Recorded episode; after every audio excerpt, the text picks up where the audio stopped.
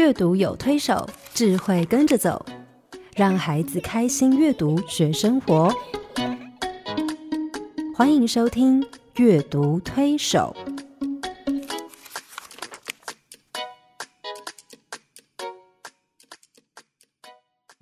听众朋友，你好，我是黄乃玉。各位听众朋友，大家好，我是刘青燕，欢迎再次加入阅读推手的行列。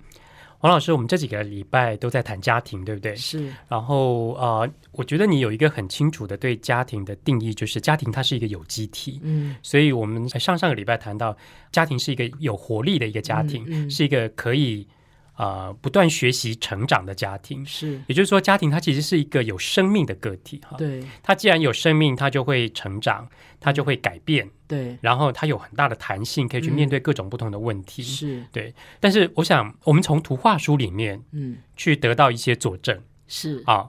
我们从书里面也看到，其实，在书里面呈现的这些家庭，其实都是一个有生命的、有不断学习、成长、改变的家庭。对嗯，其实就像人一样啊，我们不要以为说我们反正只要没有生病，好像嗯每天过日子，其实那并不一定我们就是在健康的状态。是，对，然后我觉得这个世间的道理应该一样，就是不进则退。嗯、对 我，们如果没有好好的去经营我们的家庭，它嗯其实不会维持原状。是，它如果没有进步，它就只有退步。对啊，因为每一个人在家庭里面每天都在改变。嗯你的孩子今天去学校发生了一些事，他他改变。嗯，太太这个太太今天呃跟娘家有一些冲突，他在改变。这个嗯先生在工作上有一些打击，他在改变。每个家庭每天每个人其实都有一些改变对，啊。那这些改变可以变成一个家庭成长的动力。是，哎，因为你们要共同去面对，可是它也可能变成你摧残家庭健康的一个要命的因素，嗯对不对？嗯，你没有去处理的话，嗯那他就是可能呃小的时候没有去注意，那它慢慢就可能溃烂，或者是产生其他的问题。对，所以我我想，我们怎么样维持那个家庭的活力？嗯好，让每天家庭也可以，就像我们运动可以排汗，嗯把一些毒素就排掉，嗯，然后我们呃需要有新的生命、新的看见、新的眼光嗯进到我们那个身体里面来，对然后我们就会健康。对，所以我们一直在强调，每个家庭成员对于家庭的成长跟嗯学习，还有家庭是不是能够展现一个很好的生命力跟活力，其实都每个人都要负担责任，是的，其实都有扮演很重要的角色，对不对？嗯好，那我们可以怎么样？像黄老师说的，怎么样去保持一个家庭的活力，甚至让它不断的成长，不断的增添它的活力，让它变得是一个。嗯，更有生命力的个体哈、嗯我想我们需要有一些实际的经验跟，实际找一个的 很有活力的人来。是，所以我们今天找了一个我们的好朋友，这个人实在太有活力了。对，我们找一个非常有活力的呃朋友，包括他所学的、所教的，都是充满活力的。嗯他要来教我们怎么样打造一个活力的家庭。哈，嗯，这个人就是啊、呃我的好朋友，彰化师范大学运动健康研究所的教授江义春老师。我们欢迎江老师。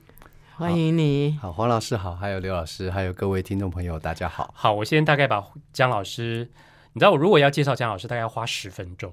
不够，哎，大概不够。我要 如果要好好介绍他，花十分钟大概不够，大概要耗掉半集的节目哈。啊，待会我再很快的介绍一下。那江老师是呃台湾大学兽医系毕业的，所以他是兽医。嗯好，然后后来他在文化念了教练研究所，运动教练，运动教练研究所，然后后来到美国印第安纳大学去拿到了休闲行为博士哈。所以他的专长是用休呃休闲行为治疗，是不是？我有没有说错？休闲治疗，休闲治疗。去帮助做一些呃健康促进的一个相关的研究。对，哇，好吸引人哦。但这个只是他的学术背景哈、除此之外，嗯，除此之外，你自己说吧。他是 他是自我介绍比较快。跆拳，他是跆拳道国际跆拳道五段的教练，嗯，然后呢也是国际标准舞的教练，听说他还会射箭。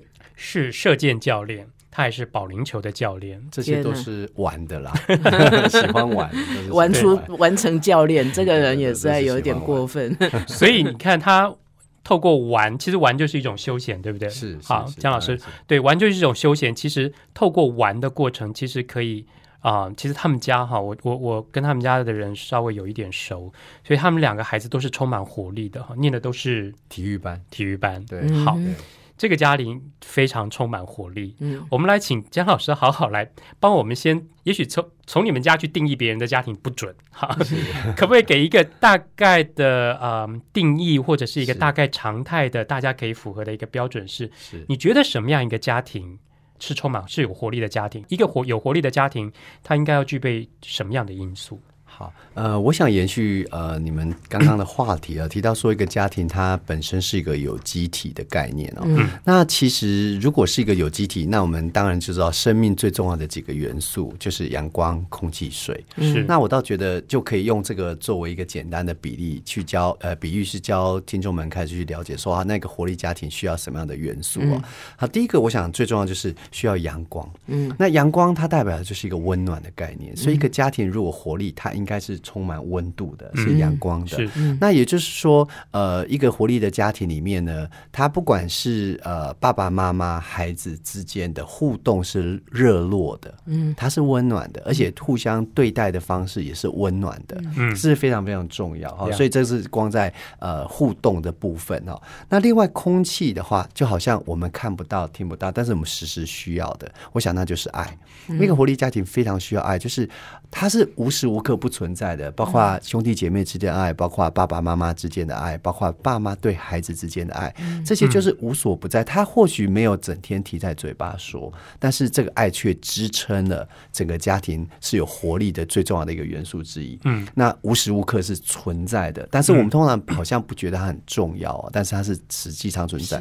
那比较表现的倒是像水的概念，嗯，也就是活力呢，通常大家看得到，就好像是水，它会动对不对会动，它是一个流动的概念。所以一个家庭，像刚刚老师所讲的“不进则退”哦，它好就是逆水行舟的概念，就是说，呃，一个家庭它随时随地的的状况，它不能是一个死的、硬的、不变的、太过。拘泥的哈，例如说，孩子从小你对孩子的态度，或许有一些核心价值是一样，例如说是爱是一样的，但是对孩子的教养态度，呃，或者是你跟孩子之间玩的内容啦，对应的内容，它是不断的需要变的。是。嗯。那呃，包括现在我们普遍看到很多孩很多家庭会感觉活力不大够，就是因为爸妈很坚信一些固定的价值，对。好、例如说可能呃，他认为数学很重要，所以花了很多时间在家庭里面都在讨论数学，但不要忘了，家庭它就是家庭，它不是学校，不是上课，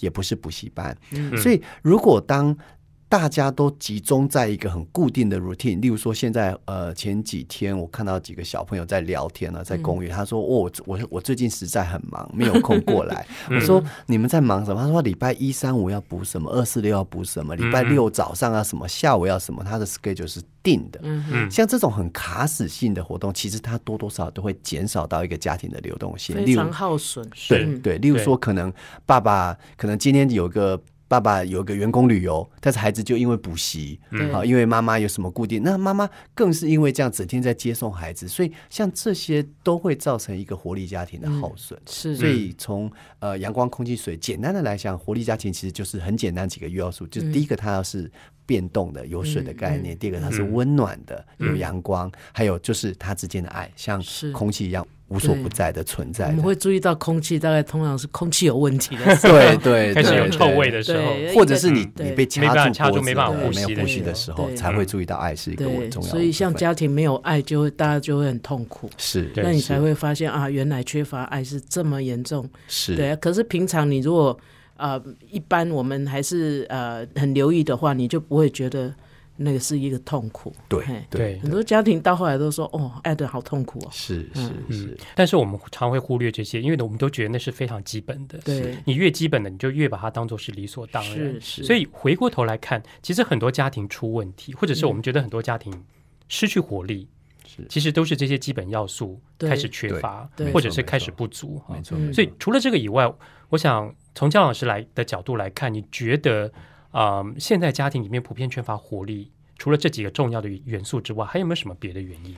当然，这个现在跟很多呃社会的趋势是嗯，有，包括现在的家庭形态跟社对对对，会趋势，其实是有影响的。例如说，光一个我们最常触碰到的，像媒体。嗯。那媒体也是一个呃，造成很多家庭可能失去呃活力的重要的因子。例如说，大家花太多的时间在重复的看一件新闻，嗯。啊，嗯。或者这是一个灾难新闻，或者是一些不好的报道，对。哈他重复的在看，那感觉整个家庭的思维都被这些媒体所占据了，啊，甚至。爸妈之间讨论的话题，甚至孩子之间跟你讨论话题，都绕在这些。好，另外当然还有，对对，嗯或者是一些比较没有这么优质的节目。是是那因为可能呃，爸妈有很多，我觉得现在就是像刚刚所讲的活动性不够。例如说，很多爸妈回到家，觉得在呃，总觉得说在职场上工作已经很累了，所以回到家很习惯的就是遥控器一打开，坐在沙发上就是开始变马铃全家薯了。对，全家开始看电视。那在看电视的过程，其实大家的沟通是平行的。对，那其实绕的主题会因为这个电视机这个东西而造成了一些一些固定的话题，是。而因此的影响到整个家庭的活力。是是，那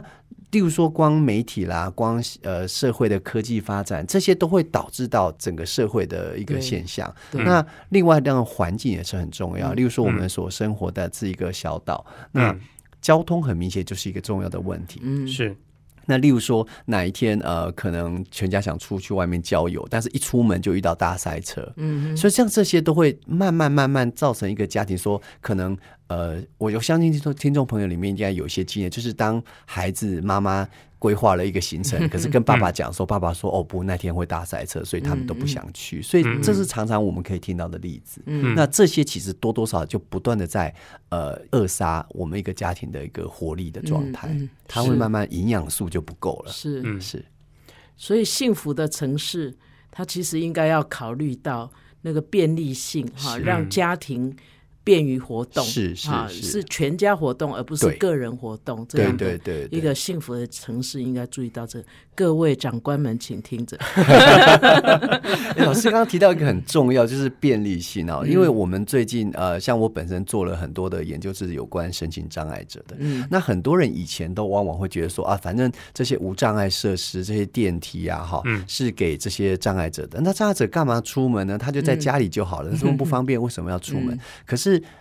大家或许现在没有注意到，现在很多无障碍设施用的最多是谁？老人家。嗯。老人家，还还有有娃娃车。娃娃车，啊，嗯。所以说，其实大家都没有想到，其实呃，所谓无障碍的概念，嗯它其实是给呃，我想后来大家有个比较新的概念，叫做通用概念，通用式的建筑，就是你不管你的身体状况是什么状况，你是老人也好，你是小孩也好，你是有家庭也好，是。那你都可以去使用这样子的一个建筑物或者环境。好，所以这就是一些新的概念。那对我觉得，如果一个幸福的城市能够注意到这个，那当然就相对是好很好，多。各位长官们，请听着。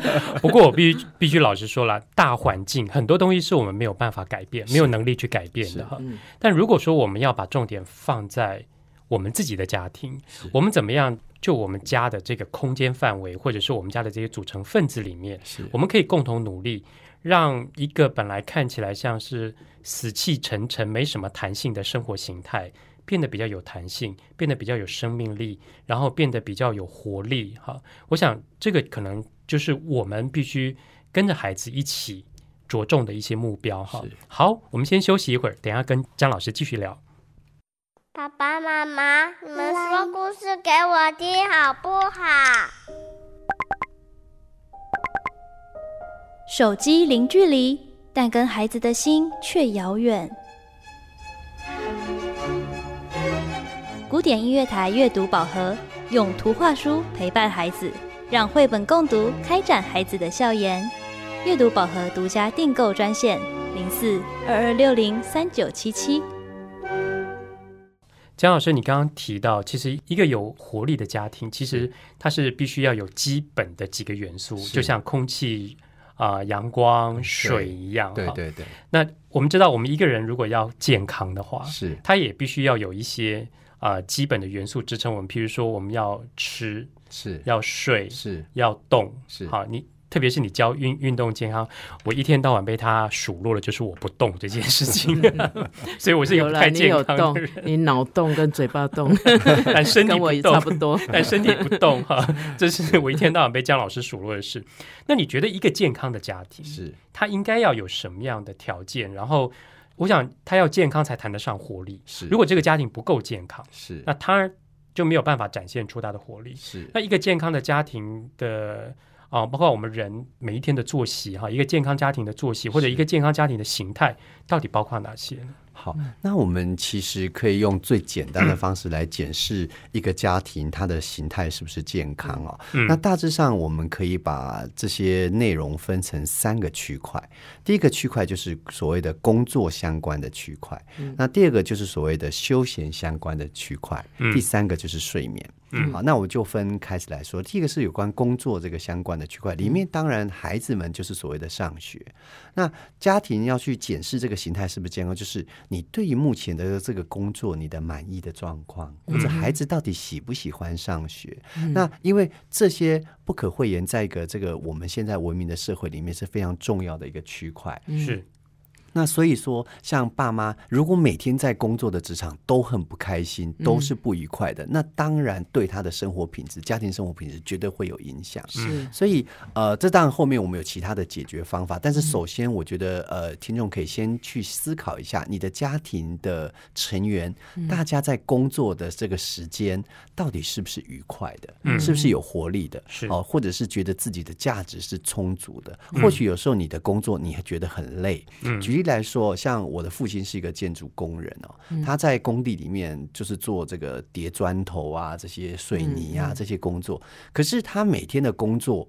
他做完下班前，他可以看着他砌出来的这几道墙，好有他觉得很有哦成就感。嗯所以我在强调的是，他对于这份工作他的成就感、满意度，以及他是否自我欣赏，这个是重要。那一样是孩子，嗯一个孩子或许到学校，他的功课不是考得很高，不是一百分、九十九分，他可能考了七十分，可是在他认为。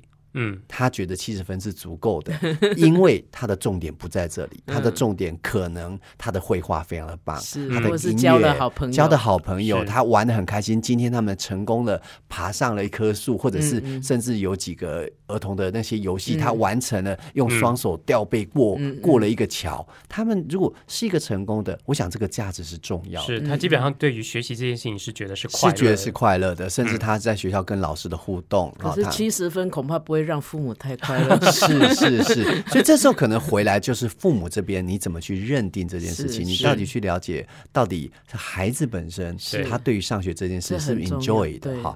那第二个就是休闲时间。好，那今天在外面的职场，在外面的学校，回到家庭里面。我想，活力家庭的所有的成员应该开始去检视说，到底我回到家庭之后，我的做了什么事情？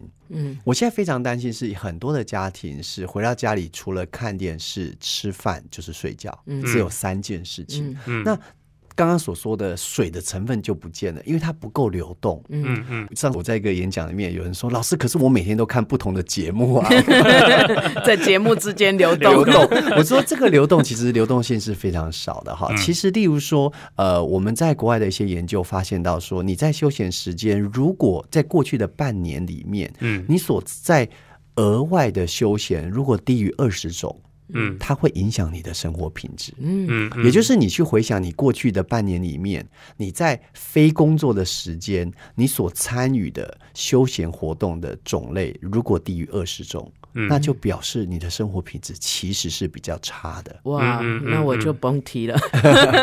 那我应该没有什么生活品质可言。所以相对起来哈，他对人的这个生活满意度啦，对情绪啦，甚至他可以预测一些忧郁的指数，他都是比较高的。嗯所以我到这边倒建议说，爸爸妈妈跟孩子稍微讨论一下，说我回到家里除了看电视，我还可以做什么？嗯除了吃饭，那吃饭其实呃，我常在跟呃一些家庭分享，就说。我我们怎么样从从从哪里开始哦？嗯其实很简单，现在大家便利商店都买得到饭团。是你们有多久没有野餐过？嗯。野餐这件事情不是非常困难的，只要说今天妈妈不用煮饭，到便利商店买几颗饭团，一起到公园，嗯。一起到外面走走，坐着大家面对面的嗯吃一顿饭，嗯这是重要的。现在很多人都是看电视，对，一边看电视一边吃饭。饭配电视嘛，好，他这也不知道他吃进了什么东西。嗯。那或者是陪孩子去溜个直排轮，在公园里面走一走，这些都是生活的多元。是。嗯。那么休闲时间的多元是我很强调的，它可以增进很多的生活品质。那再过来第三个，可能是一般人没有注意到的，就是睡眠。嗯那我们当然除了工作休闲，其第三个就是睡眠。到底你睡得好不好？对，那很多人就是长期以来都是没有去注意睡眠的品质，甚至有药物的依赖，这都是比较呃，我觉得是比较不可取的。嗯所以如果当爸爸妈妈或者孩子，甚至现在很多孩子因为考试也睡得不好，例如说第一个睡眠的时间够不够，第二个睡眠的时间点在什么时候？如果说嗯很多孩子现在在很多上学，哎，精神都不大好，为什么对不好很？晚因睡，为太晚睡没有早睡早起，到清晨才睡觉。才，睡 对对早上又要起来叫早睡早对，甚至我们之前哦，我我还呃在一间大学里面，那很多时候他们呃之前我记得有个大学，他说他们必须想要在两点之后把宿舍的网路络关断掉掉，嗯。呃引起轩然大波。那后来我就问了我们电算中心的主任说，那到底孩子现在大部分流量最大的是什么？让我很惊讶的答案，因为当时我是那个健康中心的主任，我想推动校园健康，结果。电村主任啊，他跟我说，其实流量最大的是凌晨三点半到四点 Oh 是宿舍网络流量最大的时哇。候所以你都在做什么？对，所以你可以看到说，嗯。现在孩子其实晚上是不睡觉的。那、嗯。那当然，这个情况就影响到他白天的生活作息、他的生活状况。那甚至不是孩子而已，很多爸妈现在也也养成熬夜看电视的习惯，嗯。或者是嗯。用电视陪着你入眠。嗯。其实这些睡眠品质是比较不好的。是嗯。那是为什么会这样？其实有的时候哈，现在因为很多人的工作可能是做事的办公室的工作，嗯。那有的时候你可能你的脑子累了，嗯。你需要休息，可是你的身体还不累，嗯。所以相对你的睡眠品质就睡得比较不好，因为你身体还不够累，嗯。那当然就是嗯。需要一些运动来。来把身体的一些 energy 消耗掉让身体也传达一些累的讯息给大脑，你就嗯。会睡得比较好。所以我倒觉得这个部分，王老师现在开始在运动起来了。开始运动，对，所以说我倒觉得说这样的活力，就是注意这三个部分，其实嗯。是蛮容易自我检视，嗯。就是你的嗯家庭生活是不是健康。听众朋友呢，可以是来自我检查看看，看你的家庭的生活形态到底健不健康。嗯。是不过从这个角度来看的话，你觉得要怎么样？比如说家庭成员之间是彼此要可以一起来啊、让这个家庭变得更有活力。比如说，第一个，我们先改变家庭的生活形态，让它变成是一个健康的生活形态。还有没有别的方式可以比较积极的，可以让这个家庭变得更有活力，然后这个家庭的凝聚力会更强？呃，我想有两个哈，一个是叫 Magic Pill，就是一个那种神奇药丸，但是那个药丸的效果非常的剧烈哈。那呃，我先不讲，我先讲一个比较 缓和的哈，缓和的就是阅读。嗯。我觉得阅读是件非常重要的事是。情，因为他当你花时间在阅读的时候，孩子能够静下心来跟你去讨论、去思考，甚至爸妈也可以重新去思考。嗯。那呃，可是很多的爸妈会有跟我说，呃，他们没有时间阅读，嗯。或者是没有办法阅读，因为嗯。孩子在看电视，嗯或者孩子跟他吵了一些事情啊、所以我的其实后面那个我要讲的这个神奇药丸，就是我其实，在很多演讲都跟很多的家庭分享，就是我的家庭在过去。呃，我想大概十多年来是一个没有电视机的家庭，哇，所以我们，然后我在推广这个概念。其实很多家庭，呃，在推广之后，他们有些家庭也开始做着，就是说，呃，家里不要有电视机这件事情。嗯嗯那后来发现，他们一旦把电视机搬离这个家庭这个这个地方的时候，突然间生活上的时间多了很多。从此过着快乐的日子，幸福快乐的日子，那当然一开始很很辛苦哦。对那很多家长说，那如果一开始没有办法拿掉怎么办哦？那国外也有相关的研究，蛮有趣的。他说，你怎么样去做电视的戒断？很简单，第一个先把电视从客厅里拿掉，移到卧室。嗯他就觉得光这一点就可以改善了很多的家庭，就是你一到卧室，就是你不会整天都要躺在床上。嗯好，所以就算是你要躺在床上，你看的时间也有限，因为你没多久就会睡着哦。嗯那所以他觉得你要么就是。第一个动作，先把电视机移开。可是现在蛮可惜，现在电视机都好大，好大然后都液晶都、嗯都是整个放在那个墙壁墙里面里面的，嗯那就比较难。好，那他们说第一个先把电视翻到卧卧室室哦。他说第二个呢，把电视加门。啊，现在以前我们那个很多电视机是可以放在柜子里面，他说加一扇门，或者加一个所谓的像窗帘之类的，把它盖起来。嗯，然后嗯。第三个，把遥控器的电池拿掉，拿掉，嗯。就是不要有遥控器这件事情是是，是。那你就很懒得站起来去转台，甚至开。所以他们嗯认为，第一个就是有几个小的东西可以慢慢学习戒断，把嗯遥控器拿走。他他们甚至有些比较激烈的手段是把遥控器呢先丢到回收桶把它回收掉，这样你就没有透露了哈。好，那我们不看电视，视。是。之后，你会鼓励家长跟小朋友去做什么呢？我想有几个地方，比如空下来时间很多很多空，下来时间会不会一直吵架？哦，其实不会，其实不会。一开始或许会因为电视这件事情吵架，嗯那我想现在就有非常多的呃时间可以去讨论要做什么。嗯好，那当然做什么就看天气了。好天气就可以往户外走，嗯不好天气可以往室内走。嗯那室内里面呢，呃，刚刚刘老师，我现在看到桌上有一个叫《狐狸爱上图书馆》，是是非常棒的一本书。我想图书馆就是一个非常可以是在没有电，像我我我们家庭其实是经常去图书馆，因为我们家里没有电视，所以去图书馆看电视吗？图书馆没有，我们就没有在看电 哎，视，因为书就电脑还是有的可是我的孩子的电脑上网时间是受到控制的，哦是，嗯。对对，是非常少，他们几乎都所以他们去图书馆就是去看书、借看书、借对，书。你知道我前对阵子看一个新闻，我不知道是儿福联盟还是什么做的调查哈，就是小朋友除了呃课后就是在家庭休闲的最大的活动是什么？第一个是除了电视之外了哈，是啊、跟电子产品或者这些活动之外，还有一个就是很大的活动是逛大卖场是。跟百货公司哈。嗯，所以我就在想说，现在可能很多小朋友对于大卖场跟百货公司比对图书馆还要熟悉，嗯。是是，这其实是有一点可惜的事情，对啊，因为呃，我曾培养那个物质的欲望，我曾经带过呃，就是几个朋友的小孩，而且他们很小，在小学一年级，然后我带他们去图书馆，他们不知道怎么样去找他们要的书，嗯他们不知道。怎么借还书？我想，因为父母从来没有带他们去图书馆。其实图书馆其实是一个很重要的休是闲，是对不对？是非常好的休闲，非常好的休闲啊、但是我觉得父母其实可以帮助小朋友，就好好认识一下图书馆，因为图书馆其实并不只是我们认知，就只是去那边借书还书，它其实还有很多功能啊、哈功能哈。那我今天为什么带《狐狸爱上图书馆》这本书来？我觉得这本书其实可以推荐给啊、呃每一个家长去阅读哈，甚至带着孩子一起陪他们阅读，因为这本书其实可以啊、陪孩子好好去认识一下图书馆。这是一个德国作家创作的书，那故事内容非常有趣。一只老鼠不小心被狐狸逮到了。他就要赶快逃命，于是他就逃到图书馆的地下室。那狐狸就一路追到图书馆地下室，狐狸就就开始在里面喧哗。那老鼠就说：“你不可以吵，因为这是图书馆，要很安静。”然后狐狸说：“我管你，等一下你就是我的了。”他说：“错，在这个地方每个东西都不是属于任何人的，都要用借的。”嗯然后呢，他就说：“那这是什么地方？”他说：“哦，这个地方就是图书馆啊，摆书。书是干什么的？”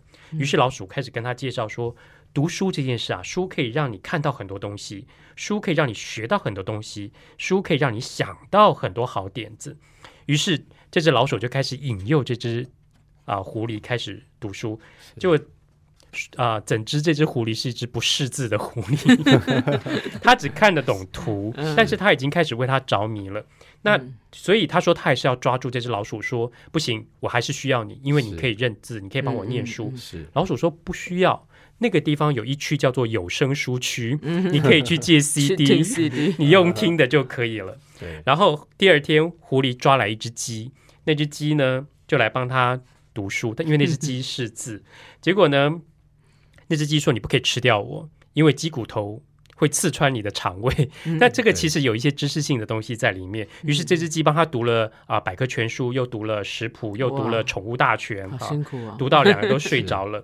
最后呢，这只鸡的主人出现了，嗯，出现在图书馆，他拿了一本一百道鸡肉料理食谱，然后于是这只狐狸呢就决定，因为这只鸡可以帮他念书，他懂得，所以他就跟这只鸡商量说：“好，我可以救你，嗯。也就是说，我可以帮你在。”鸡舍跟外面之间挖一个通道，你可以自由进出，不会被主人抓去宰掉。嗯。但是有一个条件是，你要教我认字，嗯。你要教我阅读。于是鸡跟狐狸就很高兴的借了一大堆书出去。嗯那老鼠在后面跟他们说：“不行，一次只能借十本。” 对，所以其实他们后来最后一页就是一张图，呃。狐狸该在鸡舍里面，跟鸡坐在一个地球仪上，哈，一起在阅读，哈。其实我觉得这本书很有趣的是，他跟孩子去介绍图书馆，比如说对图书馆是一个什么样的地方，是。那它啊、具备什么样的功能，而且你进去图书馆也需要具备一个什么样的态度，然后你可以从图书馆里面去得到什么样的、嗯，呃知识功能，哈，而这个用一种很幽默的方式，方式，对，所以其实呃，江老师说的没错，其实啊、呃带孩子去图书馆是一个非常重要的静态的休闲对哈。但我想，除了静态的休闲之外，还有很多动态的休闲。我想这也是你非常看重的一环哈。所以你觉得一个家庭的动态休闲是可以做哪些？然后嗯，其实你知道现在家庭生活空间都很小。是是所以呃，而且大家都喜欢赖在家里，不见得往外走哈，或者是是你连啊、要做个运动什么都有点困难是什么。那你觉得呃，父母可以带孩子去从事哪些比较动态的休闲？好，呃，我想，呃，第一个就是先跟大家分享一个最近北欧芬兰的一个研究，他研究说，他把那个 GPS 加在很多人身上，嗯。然后去做定位，嗯，然后他去观察半年还是一年，他们活动的范围有多范围多，然后再去测量他们这些人的心情啊，他们的生活满意度啦。嗯。他发现到说，果然一个人的移动的这个空间哦，嗯。如果越大，嗯那他的生活品质会越好，而且得到忧郁症的几率越低。越低，所以他很鼓励我们人是不断的去移动。嗯好，所以我想除了静态的一个休闲，动态是非常非常重要。那动态重要的点，并不在说只有在动，而是说它对你人生的一个意义，或者是对你在每天的生活经验上面，它是不一样。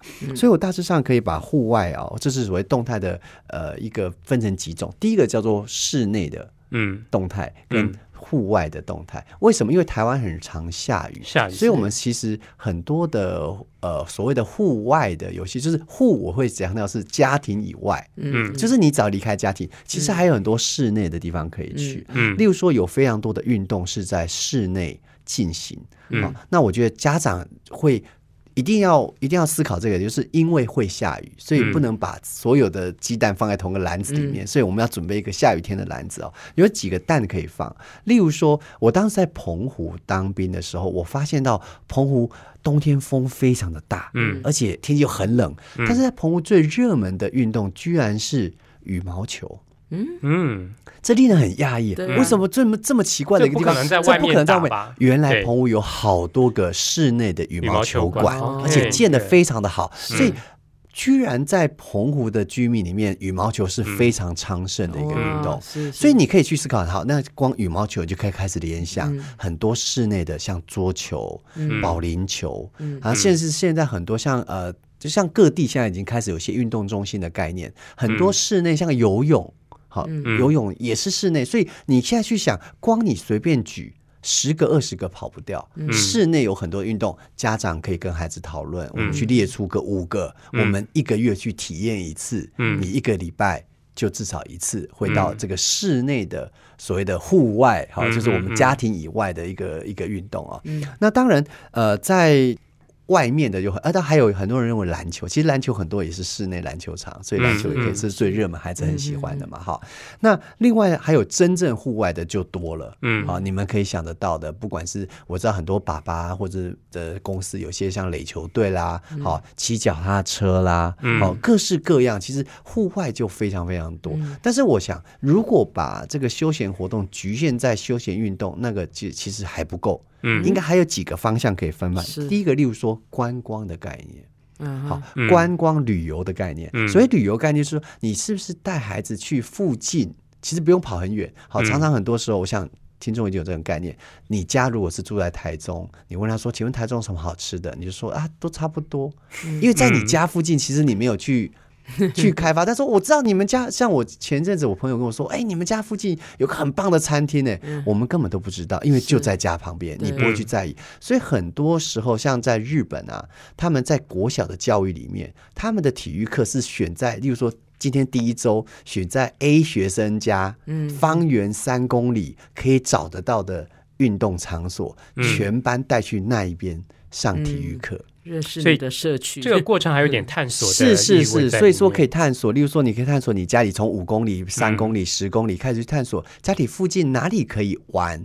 对，好、那你其实有很多地方呃有些文化，甚至像呃，我爸爸妈妈家是住在眷村，所以我们嗯。眷村最近改建，有些眷村文化节，这个都是可以参加。所以其实文化面层面的这个就可以做。所以其实在这个呃旅游观光这个概念，不见得一定要跑到很远的名胜古迹家里附近的开始做，而且也没有塞车的问题，是可能走路就可以到啊。是。是一个，那另外还有一个就是属于身心放松类的，嗯。嗯。身心放松类的，其实尤其是在比较高压或者是高都市发展的，其实可以陪孩子去做。例如说，可以去找一些呃很舒服的，例如说像瑜伽课啦，或者是一些身心整合的课，像这个其实可以鼓励孩子这样。还有一个，例如说像书法，嗯。书法课一起去书法、画画、写生，像这类的都是很多家长以前小时候曾经做过，但是却遗忘，是没有注意，而现在很多孩子却把它当做功课 是。哦的一个在学习。我正好要讲了，你说对画画对我来讲恐怕是高压的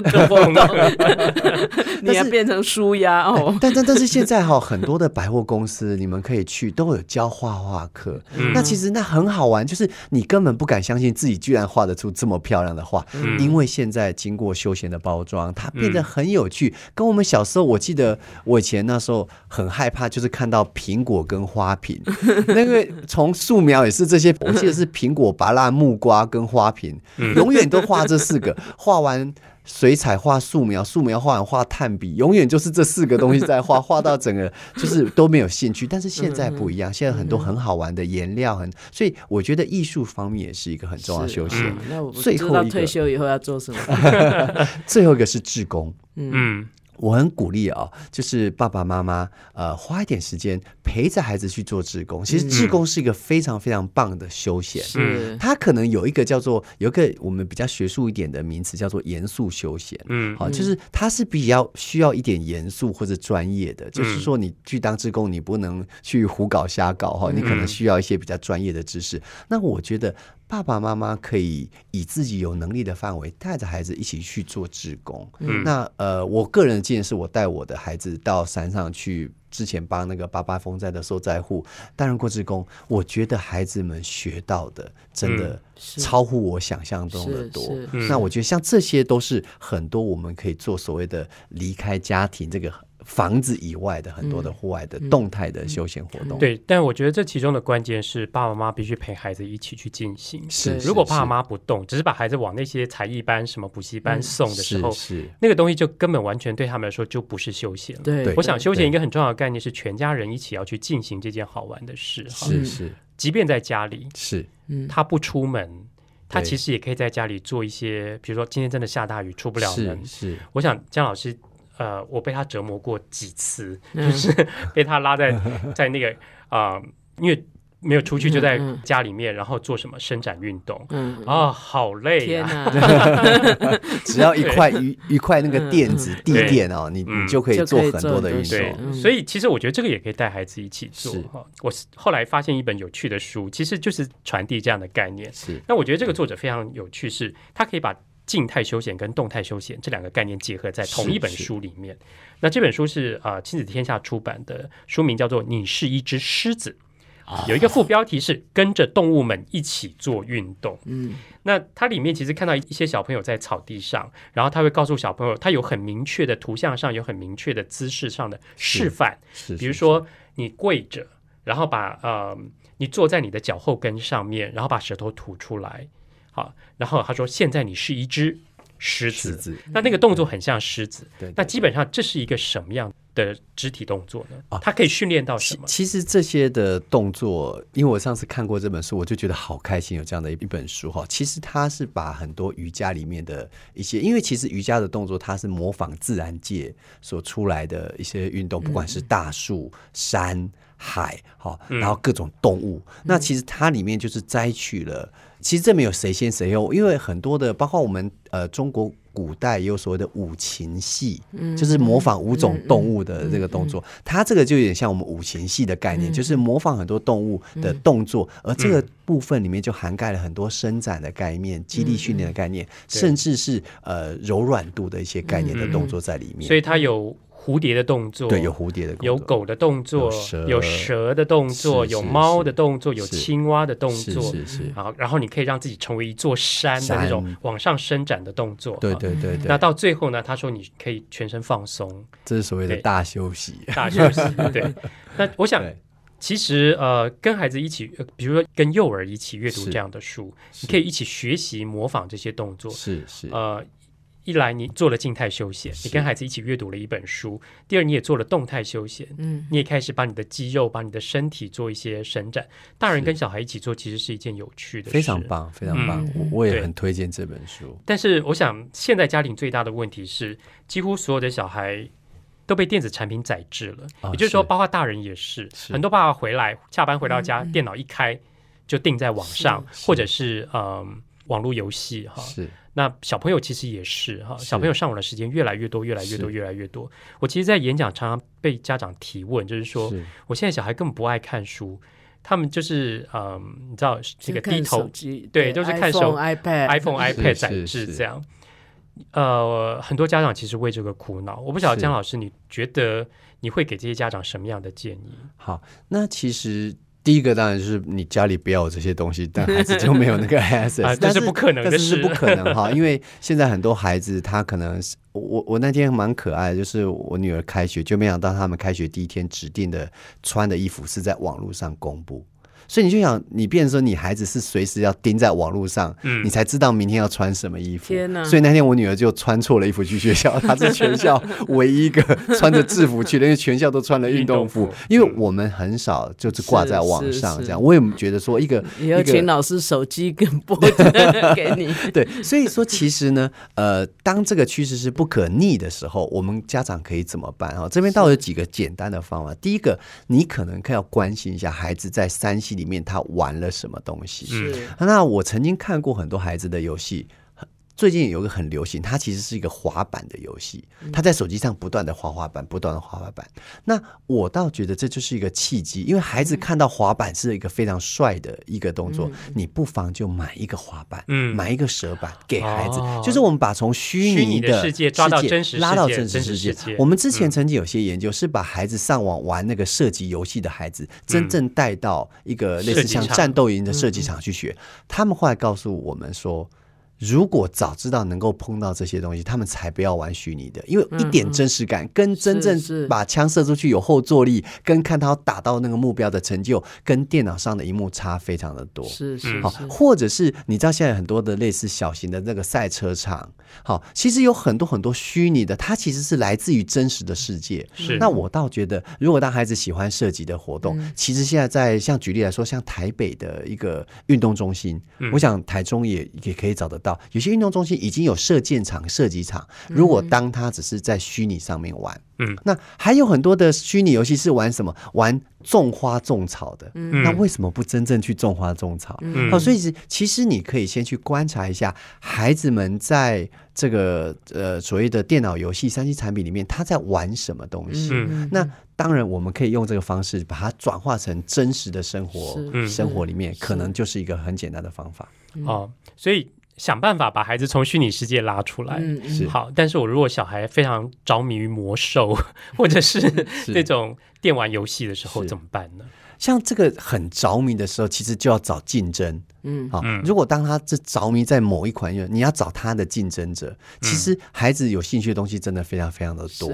那我不清楚每个孩子他喜欢什么，我倒觉得可以跟孩子谈。嗯那重点就是，如果当他着迷了另外一件事情的时候，他就成为这个所谓的电玩游戏的竞争者。是哦，那其实你知道，休闲起码三百种、五百种，我们都可以说得出来。那家长只要有心，我觉得可以找到一些各种可能的休闲，来跟这个原始的原原来他最主要的一个休闲去做竞争是，它就会有这个效果。对我听起来就是，总之家长不能偷懒 因为你说他是。呃孩子埋手在那个手机去玩那些东西，嗯。对家长来讲，他觉得是有一个 babysit，对嘿是对。可是他没有想到说那个代价后面孩子要付出，他们自己要付出的那代价是何其大。是那可是你说把小孩带出去，他真正的去体验那些事情，有的家长是真的蛮懒的，嗯。他们会用借口，就是说我太忙了，或是我们不方便，或是什么什么，是反正都不是我的错。是可是呢，事实上，当孩子，其实我觉得有时候孩子太沉迷于那个，他其实也在发出一个求救的讯号，他需要帮忙，嗯你必须要帮忙他。你今天看到你小孩掉到水里面。你会不去救吗？你会不说：“嗯哎呀，我下去，我衣服会湿掉，然后我不太会游泳。”不会吧？嗯所以我觉得这个就是一个你要不要做，哈，对，所以家长是不是先让自己变得一个有活力的人，是，他才能够带动小孩是成为一个有活力的人。对。对，如果全家人的组成分子其实都是有活力的，都是啊、不管是静态休闲或动态休闲啊，他在各方面是可以展现好的生命力的时候，嗯其实这个家庭就会成为是一个很有活力的家庭。是。是我想每一个人都责无旁贷。我想，如果爸爸妈妈只是把孩子送到 camp 哈、嗯，那个去参加各种不同的营，然后或者是把他送到，比如说我曾经在带我侄子去棒球练习场，是就是小朋友在那边打的很开心，爸爸妈妈在那边聊天喝咖啡哈。如果是这样的话，那这个家庭其实还是没有办法成为一个很有活力的家庭。对对，说不定我我其实还蛮担心的是，可能有一天我们的小朋友不认识书，只知道 iPhone、iPad 这些电子产品是什么，那他可能拿到一本书手上，他真的不知道怎么用。那这其实是呃，我觉得我也会担忧的事情。嗯，怎么样让我们的家庭成为一个有活力的家庭？不管在动态或在静态，在生活作息上，其实都成为一个健康的有机体。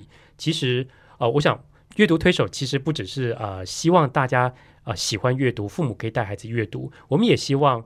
呃，父母可以带孩子去从事一些健康的、好的休闲的活动，让我们的家庭变得更健康。嗯好，今天的节目就到这里告一个段落。接下来我们来听听看黄老师有什么小叮咛。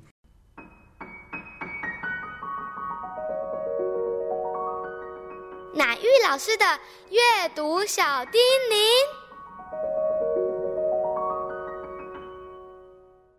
各位朋友，我们这是阅读推手的节目哈。我们今天来聊一聊，那你怎么启动这个阅读的列车呢？啊，如果你家里哈从孩子小时候就准备了不同的书籍，孩子随手翻阅是迟早的事情，即使你不特别的提醒他哈。那在不同的时期呢，孩子会对不同的书产生兴趣啊。我们当父母的，不妨学习就当个乘客，让孩子用他的阅读兴趣来当方向盘，启动他的阅读列车。呃，我这样说呢，为什么特别强调他的？就是呃，虽然我们非常喜欢孩子啊。来多多阅读，可是有时候我们自己就当起司机了，好像呃，就就把孩子当乘客，然后呢，我们就希望他读这个看那个哈。那其实孩子如果他只是被动的跟着你，他其实永远搞不清楚阅读对他自己是有一些什么样的呃呃特别的意义啊。所以呢，呃，这里是要提醒大家哈，就是你来当乘客怎么样哈？那我也看到有一些父母哈，这些乘客呢。胆子小，修养差，哈，老是在驾驶旁边哇哇叫，哈，我想我也当过这种乘客，哈。那你这样会搞得开车的人心神不宁，反而容易肇事，哈。新手上路嘛，啊，这小孩子一开始看书，难免会有一些状况。只要不是横冲直撞，哈，只要不是呃把那个书呃乱翻，或者是完全就是不是看书，而是在那里啊。丢书啊，这些哈，那我们在旁边呢，就应该多多包涵哈，这个给他一点时间去适应哈，因为经验会使人技术纯熟，不久呢，他就会变成阅读的好手哈。那当然，慢慢的，我们跟孩子谈书哈，然后呃，跟他呃多讨论哈，那这个就是变成一个呃非常快乐的一个旅程了。本节目由 FM 九七点七台中古典音乐台制作播出，邀您一同享受阅读，丰富孩子的生命。如果你对这个节目有任何想法、建议，我们都很欢迎你在 Apple Podcast 留言打分评星，也邀请你订阅这个节目，并分享给身边的朋友。感谢您的收听，我们下集再见，拜拜。